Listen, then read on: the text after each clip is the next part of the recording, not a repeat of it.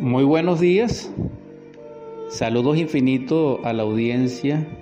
Una vez más, en este compartir en edición 176 de nuestro programa Superando nuestros límites.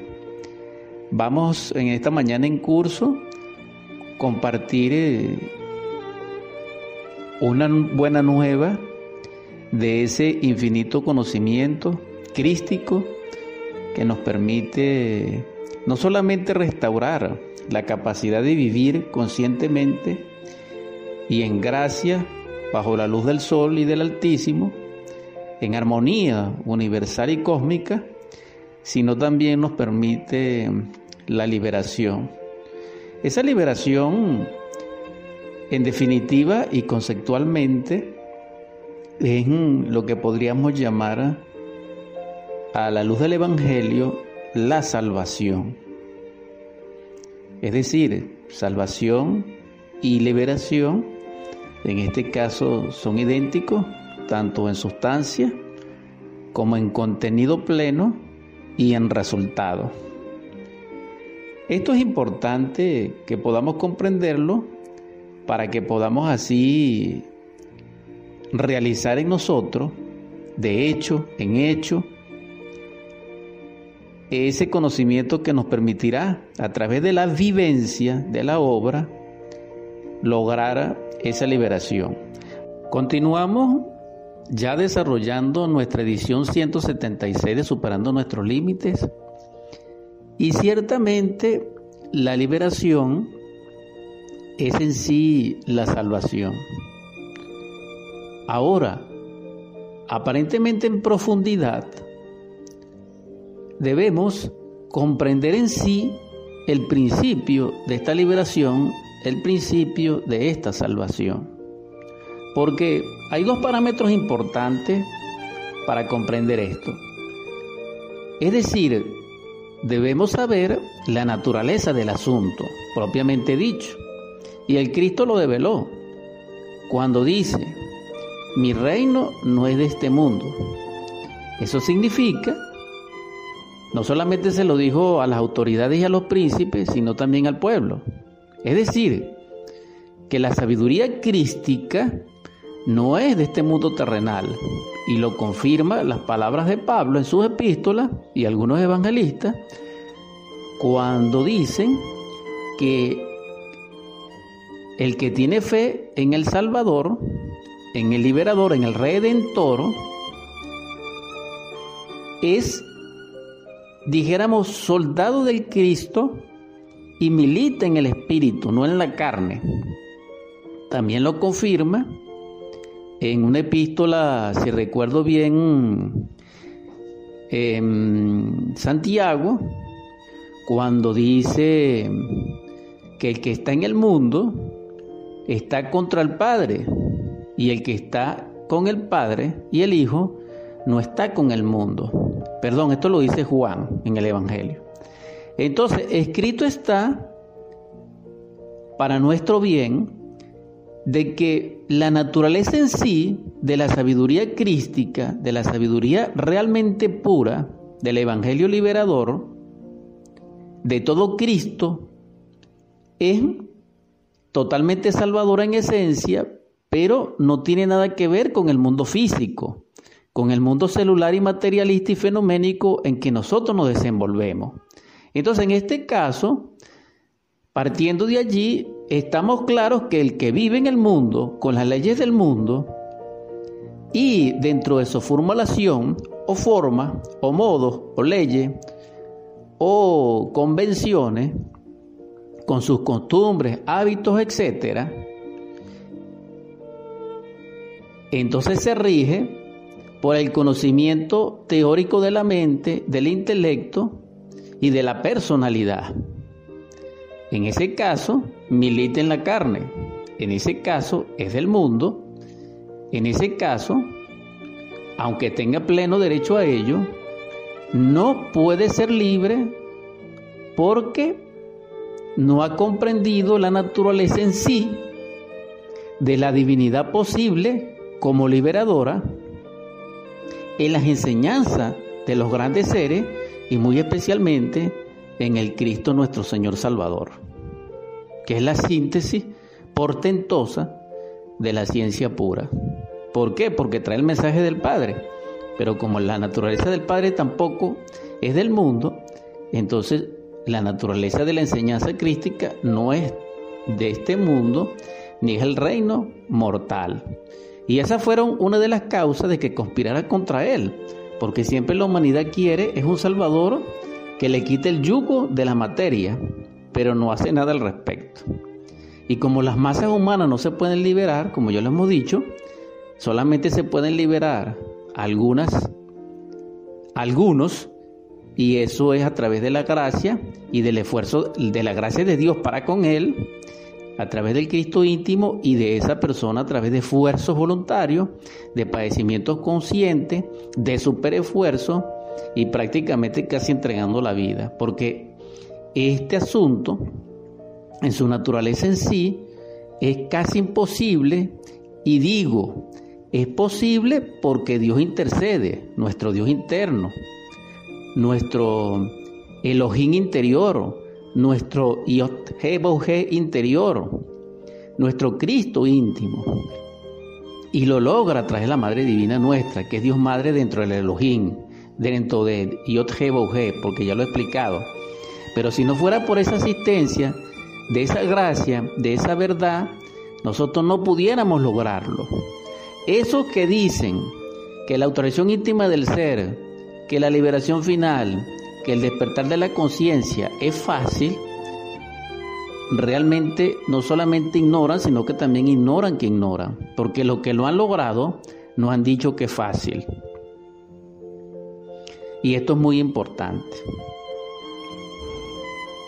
Partiendo de allí, si la naturaleza del conocimiento autorrealizador y crístico no es de este mundo, aunque seamos partícipes de él, porque lo segundo que tenemos que comprender en esta naturaleza del conocimiento crístico liberador y de la salvación, uniendo lo filosófico con lo evangélico, es decir, lo filosófico con lo teológico y con lo salvador, que en este caso es soteriológico, terminamos en una materia de difícil contenido que es la ciencia mm, ontológica que estudia el ser porque todas las otras ciencias apoyan el ser. Es necesario comprender que el ser es Dios y que la naturaleza del ser es el ser en sí mismo porque es su causa y su razón, porque está dicho que el ser es, que el ser, es el ser y la razón del ser es el mismo ser, entendiéndose en este caso a ser como Dios y a Dios como ser. Pero así como Dios no es una unidad en sí misma, ni tampoco es un individuo, ni un sobreindividuo, ni un ser antropomórfico, no, sino que Dios es un principio cósmico universal, múltiple y unitario, es decir, pluralizado y único en su totalidad de la unidad, es decir, que es el todo dentro de la unidad y es el único en su totalidad. Eso significa entonces que Dios es Dios y está escrito en el Génesis, está escrito en, dos salmos, en el 82 y en el 86, no recuerdo bien, pero ciertamente en el de la misericordia y en el 82 sí estoy seguro que están. Y también está escrito cuando el Cristo dice, Dios es hoy, se ha dicho. Entonces, Dios es Dios porque la palabra Elohim encierra Dios, diosas. Y esto es algo interesante, porque si, si Dios es Padre, Hijo y Espíritu Santo, entonces es triuno y es unitario, es decir, que es tetra. En este caso es Iot G. Es decir, una formulación de cuatro, porque el 3 dentro de la unidad da el 4. Entonces ya no es único, sino que es al mismo tiempo 3 y 4 y en su naturaleza ya organizada, ya viviente, es siete, porque son siete espíritus ante el trono del Cordero, y son 24 cianos, y son 12 apóstoles, etcétera, etcétera. Entonces, el ser como Dios es una multiplicidad, es, un, es, decir, es un ejército de la voz, es el Elohim, es el gran Sabaoth, como verbo, y en este caso como verbo se sintetiza en el Hijo. Y lo que estamos compartiendo con ustedes es la enseñanza salvadora del Hijo, que a nivel particular es Yeshua íntimo y a nivel ya dijéramos mm, redentor, a nivel ya histórico, es Yeshua ben Pandirá, nuestro gran Kabir Jesús, que es mm, el adorable Salvador del mundo y redentor. Entonces, salvación redención y liberación es lo mismo en esencia. Entonces, la solución está entre salvación y liberación, está redención. Quien vuelve al Edén, vuelve a ese estado de conciencia superlativo, de pureza, de simplicidad y por ende logra la liberación. Pero cuando se logra el despertar de la conciencia y la purificación de la conciencia, en la vida manifiesta se logra la sabiduría crística. Me explico. No es igual la inocencia edénica, la inocencia primigenia, a la inocencia iluminada de un Cristo, de un Buda. Voy a ponerlo más claro. No es igual la inocencia de las masas humanas edénicas, allá en la Lemuria, entre la tercera y cuarta subraza, donde está escrito que los ríos puras destilaban leche y miel y donde no existía ni lo mío ni lo tuyo, sino nosotros y el yo, el ego, no existía. En esos tiempos paradisíacos, donde la mente no había surgido, ni el razonamiento, ni tampoco el anticristo, claro está, no había existido a nivel masivo, hago la aclaratoria, porque esto es muy profundo, esto es como Génesis, esa inocencia pristina no es la inocencia iluminada. Entonces hay una diferencia entre el Adán no autorrealizado, primitivo, dijéramos inocente, sin conocimiento del bien y del mal, que tuvo que revelarse, desobedecer para conocer el bien y el mal, y cayó en lo que se conoce como eh, esa gran tribulación, ese gran desierto del Sansara que es mm, reconquistar la pureza del espíritu a través del alma, es decir, cristalizar el alma. Entonces, ¿quién es el inocente? El inocente original genuino no conoce a Dios, por eso es que está desnudo, pero aquel que, que trabaja sobre sí mismo crea la vestidura del traje de bodas del alma, los trajes de gloria. Es decir, reviste con amor, como dice Pablo en sus epístolas, vestidos de amor. Entonces, ese vestido de amor, ese vestido inmaculado de lino blanco, que brilla como más de diez mil soles, como el Hijo del Hombre, esa vestidura de gloria, una para el Padre, una para el Hijo, una para el Espíritu Santo,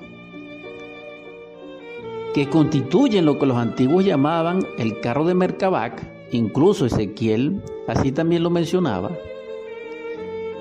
y que otros llaman el tosoma elíacon o cuerpos existenciales superiores del ser, esos cuerpos de luz es el alma debidamente organizada y cristalizada. Cuando se tiene ese nivel, entonces se posee no solamente la purificación, sino el alma iluminada por Dios en la ciencia pura, que es el sacerdocio de Dios. Y eso es distinto. Entonces ya hecha la diferencia entre una inocencia, dijéramos, primitiva, genuina, originaria, a una conciencia que fue genuina y se arrepintió del pecado, se arrepintió de la desobediencia, se arrepintió de todos sus errores de todos sus desaciertos, de todas sus maldades, de que lavó a través de trabajo consciente y padecimientos voluntarios, a la luz de una vida crística, a la luz de la enseñanza de ese reino que no es de este mundo, sino que es de la luz y que pertenece a los tesoros de la luz, de allí donde viven los seres, dijéramos celestiales y luminosos y purificados, esa conciencia está iluminada y está revestida con cuerpos gloriosos de luz, entonces ya no es la misma conciencia inocente, no. Es inocente, pero ha sido instruida en los grandes misterios de Dios y por tal motivo se vuelve un rey de la naturaleza, un hombre verdadero, un Cristo viviente, un Padre adorable, como los grandes seres que nos han antecedido, en este caso Moisés, en este caso Jesús el Cristo, en este caso Buda, en este caso muchos seres y otros que lo lograrán posteriormente cuando así sea. Esto significa entonces que el propósito de la vida y del Creador, de Dios Padre, es la creación de hombres verdaderos, es decir, la asimilación y la perfección de las esencias que emanaron de Él. Entonces, esto es muy importante porque es un proceso liberador y pertenece a la liberación, que está debidamente aclarado a través de lo que hemos denominado el punto de conexión entre ambos, que es la redención. Pero la redención tiene una connotación muy especial porque en su escenario de desenvolvimiento, porque la redención no solamente expresa el amor, sino que también expresa estados de conciencia. Porque vamos a recordar, en el drama edénico se nos prohíbe comer del árbol del conocimiento del bien y del mal. Y cuando nosotros comemos, es decir, cedemos a la razón que se empezó a desarrollar, cedemos a la ambición, se produce dentro de nosotros una rebelión psicológica, que en este caso es una insurrección mística, y violamos el mandato. Es decir, que en cierto nivel la divinidad, Dios permitió que violáramos el mandato. ¿Por qué? Porque si no fuésemos comido de ese árbol del conocimiento del bien y del mal, no estaríamos hoy aquí. Ahora bien, ¿cuál es la solución? La solución es la redención. La solución es el camino crístico. ¿Por qué? Porque el Cristo nos une al Padre, el Cristo nos concilia en paz con el Logos Creador, nuestro Padre, y el Cristo es capaz de armonizar, de equilibrar, de consubstanciar, de servir de mediador entre el espíritu y la materia, entre una vida que pertenece al reino de los cielos, es decir, al reino de las dimensiones superiores de la naturaleza, de las dinastías orales, de los misterios del tesoro de la luz, con el mundo físico, con la vida social.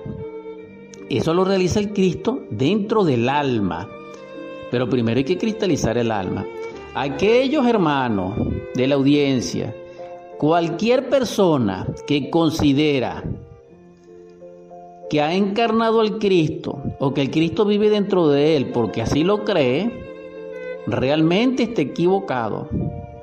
Lamento decirle esto en nombre de la verdad, con dolor lo digo. Y lo digo humildemente en nombre de la verdad, porque ese es un autoengaño. Para tener al Cristo dentro de nuestro corazón, tenemos que tenerle a Él un templo puro, sin mercaderes, y haber destruido la gran Babilonia dentro de nosotros, porque el Cristo no puede morar dentro de un corazón que no ame a su hermano, que desprecia a su hermano. Eso lo dice él mismo. Además, Él nos dijo, generación de víboras, hipócritas, fariseos, hijos del diablo soy, porque si no fueras hijo del diablo no buscarías mi muerte y escucharas mi voz. Pero vosotros no conocéis mi voz ni escuchad mi voz. Entonces, este asunto es muy delicado y lo voy a dejar hasta aquí para no herir ningún tipo de susceptibilidad. Lo que sí quiero es, con gran encono, con gran énfasis, como quiera que sea, de exhortarnos muy seriamente aquel que tenga un corazón sincero y noble propósito verdadero, sustentado en su inquietud espiritual, de que reflexione en qué nivel se encuentra de fe, porque esto es algo muy importante. Continuando con nuestra edición 176 de Superando nuestros límites, ciertamente la salvación exige mucha seriedad. Y esto no es cuestión de hacer botella a través del soplo, es decir, de ese dicho vulgar y antiguo que dice, no es, no es fácil como sopar y hacer botellas, no. El trabajo de la cristificación es casi imposible. Y si eso es así, imagínense ustedes el nivel de entrega, de prioridad que hay que darle a ese trabajo, a esa labor. Entonces, la enseñanza crística no es una teoría, no es un estilo de vida, no es una profesión de fe o de creencia, no son unos textos antiguos, no, señores, no, hermanos, no, hermanas, no, audiencia.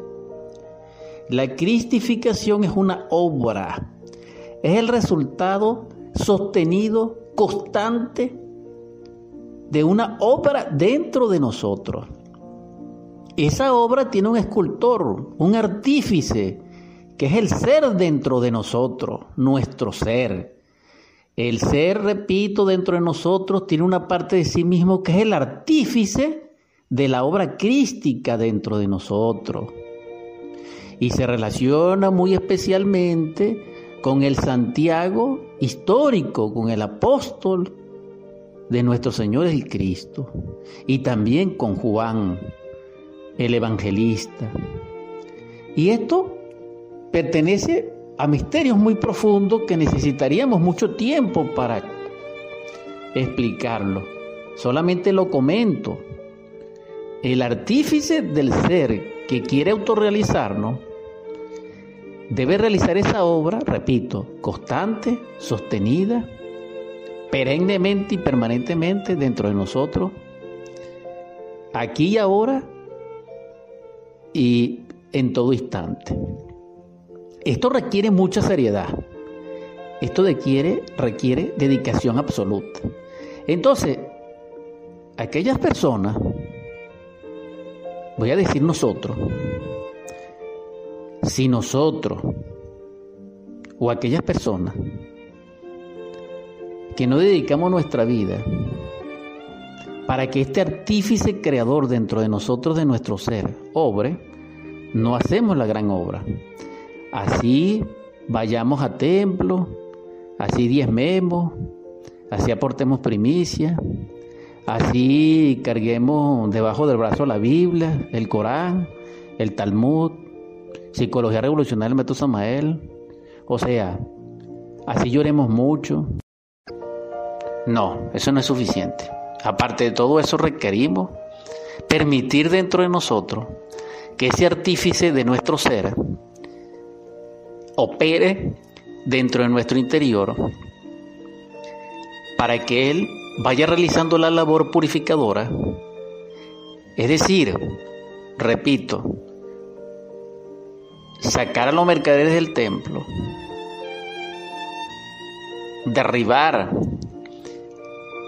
esa gran Babilonia que mora en nosotros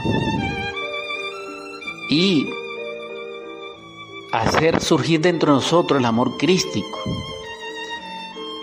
Allí cumpliríamos el mandato cósmico de nuestro Salvador cuando dice, niégate a ti mismo, toma tu cruz y sigue.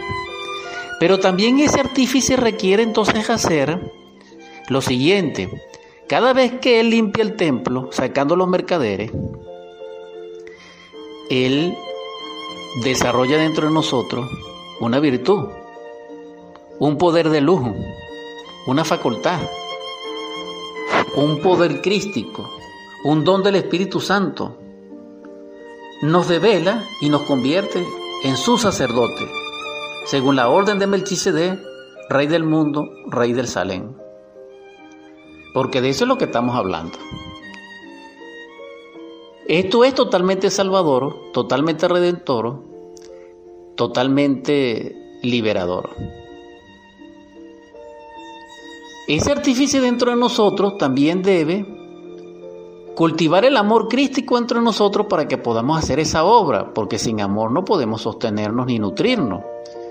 Pero también es cierto que ese artífice dentro de nosotros tiene que edificar el templo, porque si se destruye la Gran Babilonia, hay que edificar el templo. Y ese templo de nosotros pudiéramos llamarlo sin temor a equivocarnos a nivel metafórico y simbólico como el templo de Salomón, como mm, la Jerusalén celestial. Y esto es algo importante porque hay una concordancia entre el Antiguo Testamento y el Nuevo Testamento en esta edificación. Una cosa es creer en el Cristo y una cosa es edificar el templo para el Cristo dentro de nosotros. Pero una cosa muy distinta es cristificarnos. Esto no es igual, ni fenomenológicamente ni en significación. ¿Cómo logramos cristificarnos? Trabajando con los misterios del fuego en la cruz.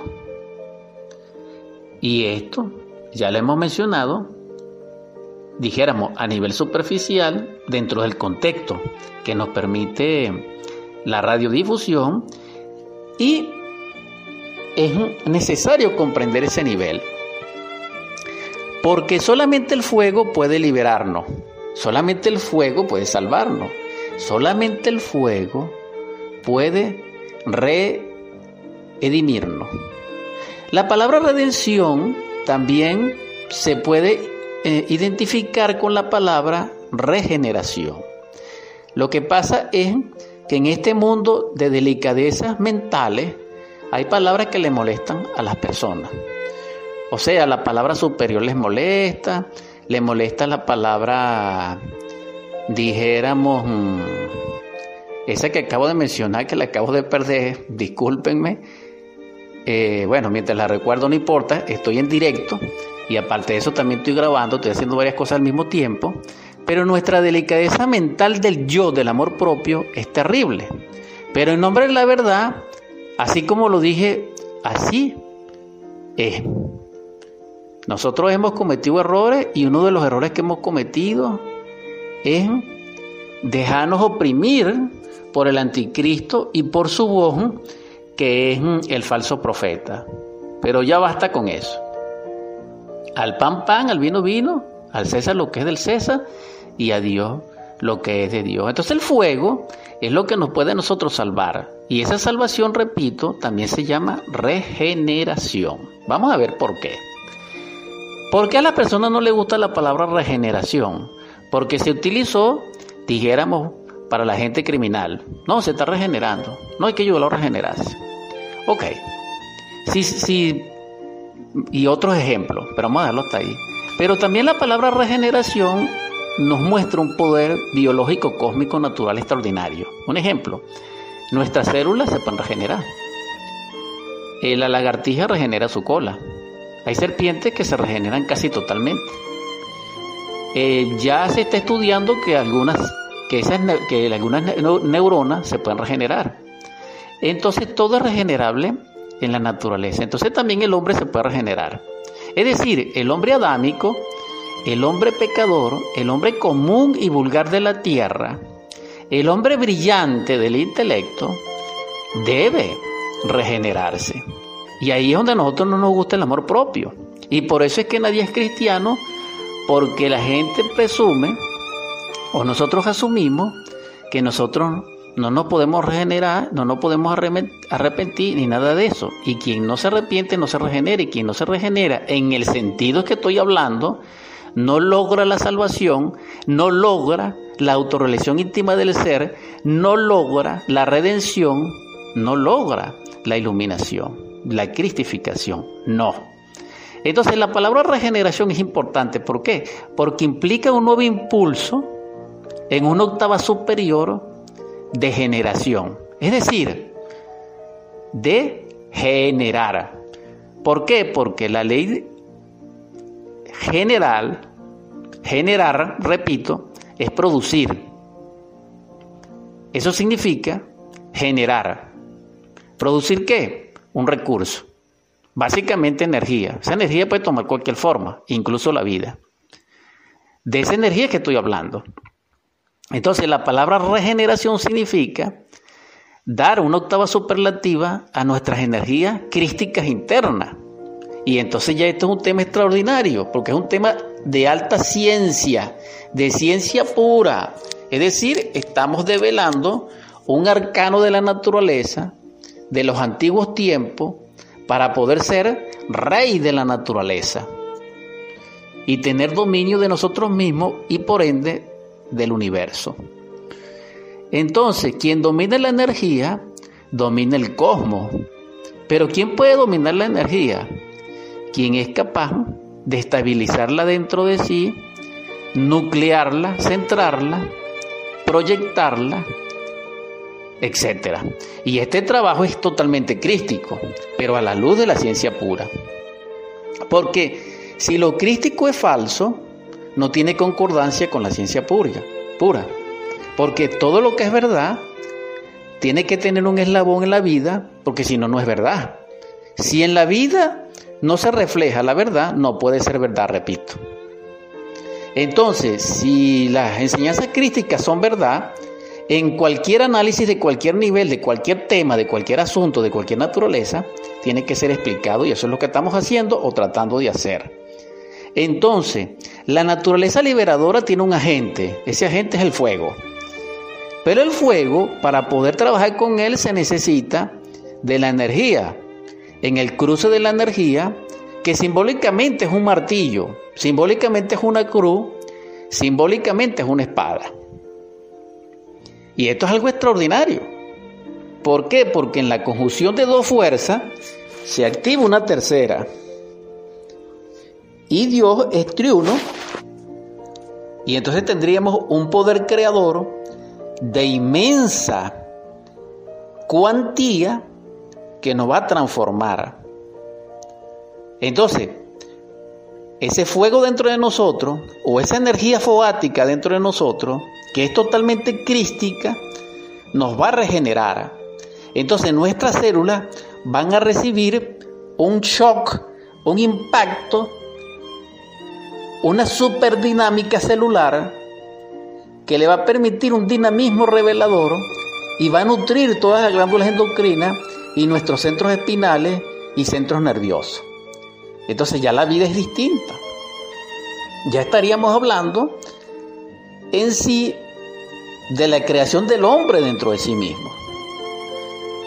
Y entonces lo que estoy tratando de comunicar a ustedes con gran esfuerzo es la vida crística, es cómo lograr cristificarnos en forma seria, en forma verdadera. Y este proceso, repito, es redentor. ¿Por qué redentor? Porque si nos vamos al drama adénico, nuevamente repito, estamos desnudos. Así carguemos levita, así carguemos el último traje de la moda. Nosotros estamos desnudos. ¿En qué consiste la muerte? en que nuestra desnudez será vista por la luz, sin rostro, es decir, sin máscara. Entonces, ¿por qué estamos desnudos? Porque el cuerpo es un vestido. Entonces, ¿qué es lo que somos nosotros, pues? He ahí la reflexión, hermanos, hermanas. Necesitamos vestirnos de luz, necesitamos vestirnos de amor, necesitamos vestirnos de fuego, Necesitamos crear a nuestro ser, al que nos da la vida propiamente, su traje. Entonces, cuando nosotros hagamos eso, lo hacemos con obra, no con creencia, sino con obras, con hecho. Es decir, con energía, es decir, con célula, es decir, con hechos que implican un poder. Y entonces ese proceso, descrito en todos los libros sagrados, nos va a permitir a nosotros, claro, en forma metafórica, nos va a permitir a nosotros, a través de la develación del Espíritu Santo, comprender los procedimientos. Y el procedimiento empieza, repito, en las bodas de Canaán, en la transmutación del agua en vino y en la respuesta que dio el gran Cabir Jesús a Nicodemo. ¿Por qué? Porque él siempre ha dicho, el Cristo siempre ha dicho, y así está escrito, no lo dije yo, no lo inventé yo, de que el reino de los cielos es semejante a una boda. Pero como la sabiduría crística es el reino de los cielos, entonces la vida debiera ser semejante a una boda. Si nosotros viviéramos la vida semejante a, una a la boda, es decir, si nosotros viviéramos como novio, nosotros viviéramos encantados y llenos de felicidad y aportaríamos felicidad.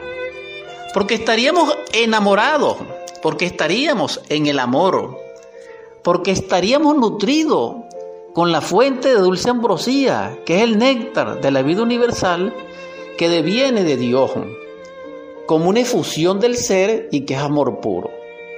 Entonces, si nosotros fuéramos novios, nosotros fuéramos felices y diéramos felicidad.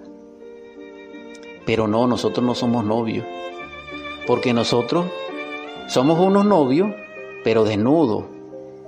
Y también, no solamente desnudos, sino con una cinta negra en los ojos, porque estamos llenos de pasión. Entonces, la pasión es una cosa y el amor es otra. Nosotros conocemos de pasión, pero de amor no. Entonces, llegamos a la encrucijada del ser y del no ser. Quien quiera cristificarse, lograr la liberación, la autorización íntima del ser, el adectado, la budeidad, la perfección, encarnar al Padre, ser partícipe de la luz y del reino de debe eliminar de sí la pasión y el deseo, porque lo opuesto al amor y al Cristo es la pasión y el deseo. Y esto ya es extraordinario, y esto es develador, y esto realmente me da gozo. Compartir este conocimiento es extraordinario porque nutre el alma. Hermanos, hermanas, vestidos de amor, vestidos de gloria, amad, despertar en el amor crístico para que así huya de vosotros la sombra vana del deseo y de la pasión y así puedan ser felices y aportar felicidad, para que así puedan vibrar en ese poder que nos lleve a la regeneración. Esto es tan cierto que voy a poner este ejemplo. Todos los biólogos saben, todos los, los científicos que estudian las glándulas endocrinas y el sistema nervioso saben que cuando un anciano se enamora o se apasiona, entran en superactividad las glándulas endocrinas y él comienza a fortalecerse y a vitalizarse. Ese es el secreto biológico del amor. Porque como el amor es totalmente creador, es regenerador. Y de ese tema es que estamos hablando. Entonces necesitamos regenerarnos. Es decir, dar una octava superior a nuestra vida interna, donde el ritmo de nuestra vida existe a través de la energía crística, de la energía solar, de la energía logoica que nos da la vida. Pero para ello tenemos que ser siervos de la luz. Debemos purificarnos y debemos de amar profundamente. Entonces la exhortación es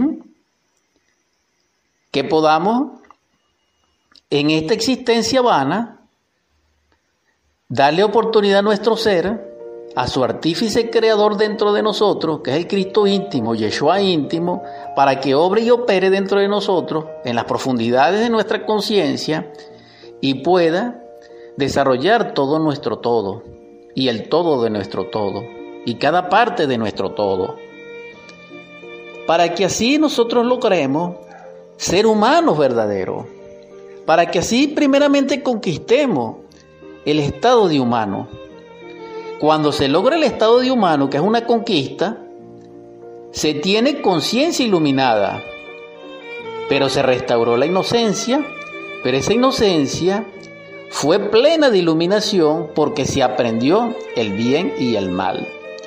El bien y el mal tiene algo en común, que es la sapiencia del pecado. Si no hay pecado, no hay virtud.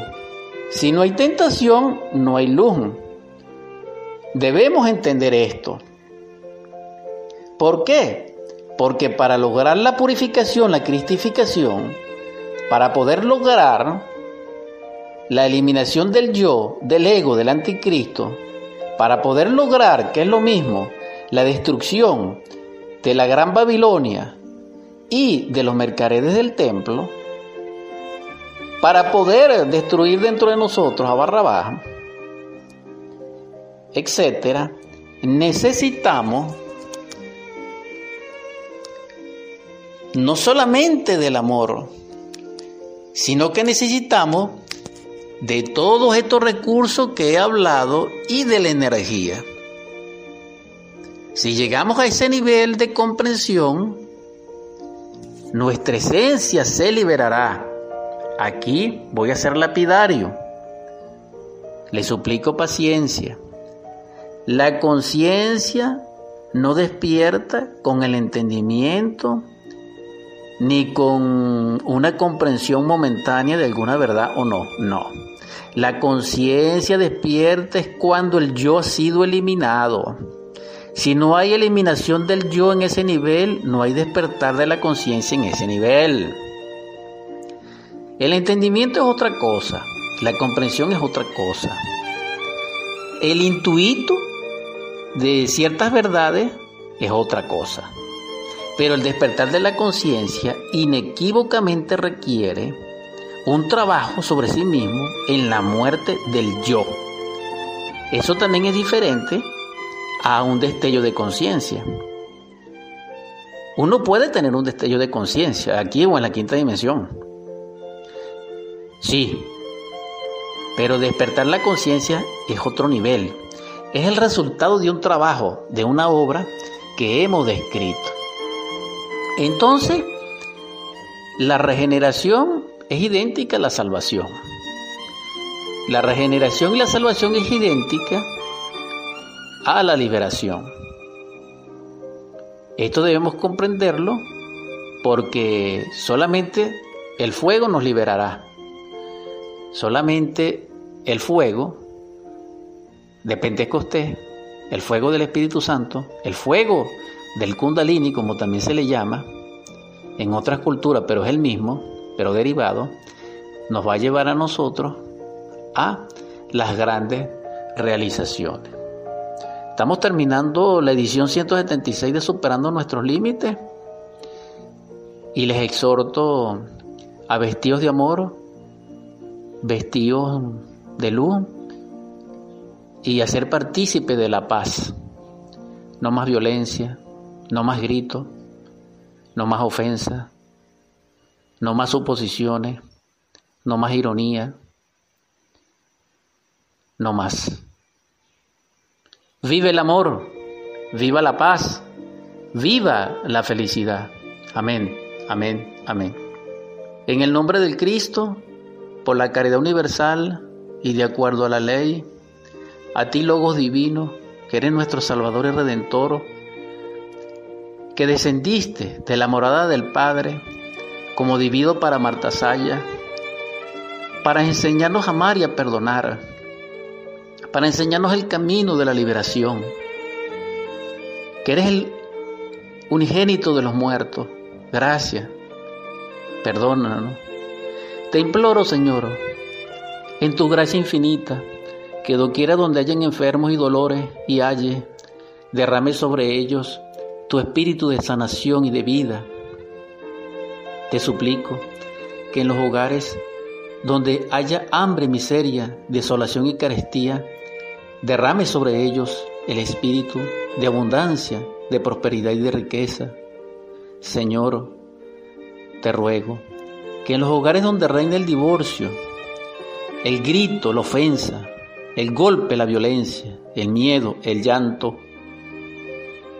la desesperanza, derrame sobre ellos el espíritu de amor, de concordia, de consuelo, de paz, de belleza, donde reine el ósculo, que es el beso santo y el abrazo mutuo y la sagrada familia. Te suplico también, Señor, que despiertes en nosotros el amor que hay en ti para amar a nuestros niños, para proporcionarles belleza, para jugar con ellos, para amar a nuestros jóvenes, para aportarles fortaleza y orientación, para amar a nuestros ancianos, para ser copartícipe de ellos en unión y en sanación, para honrarle debidamente. También te suplico, Señor, que consuele nuestro dolorido corazón y el de nuestra patria Venezuela, que sollozamos a los seres que se nos fueron, que están en la distancia. Y por ellos te pido, Señor, que derrame sobre ellos tu espíritu de protección y de prosperidad, de valor y de fortaleza. Por último te pido, Señor, que despiertes en nosotros esa conciencia crística liberadora de tu amor, para que nos liberes del yo, de las tinieblas, del error y del dolor, para servirte en tu gracia y servirle a nuestros hermanos. Y también, Señor, que para nuestros príncipes derrames para ellos en su corazón paz y sabiduría. Amén, amén, amén.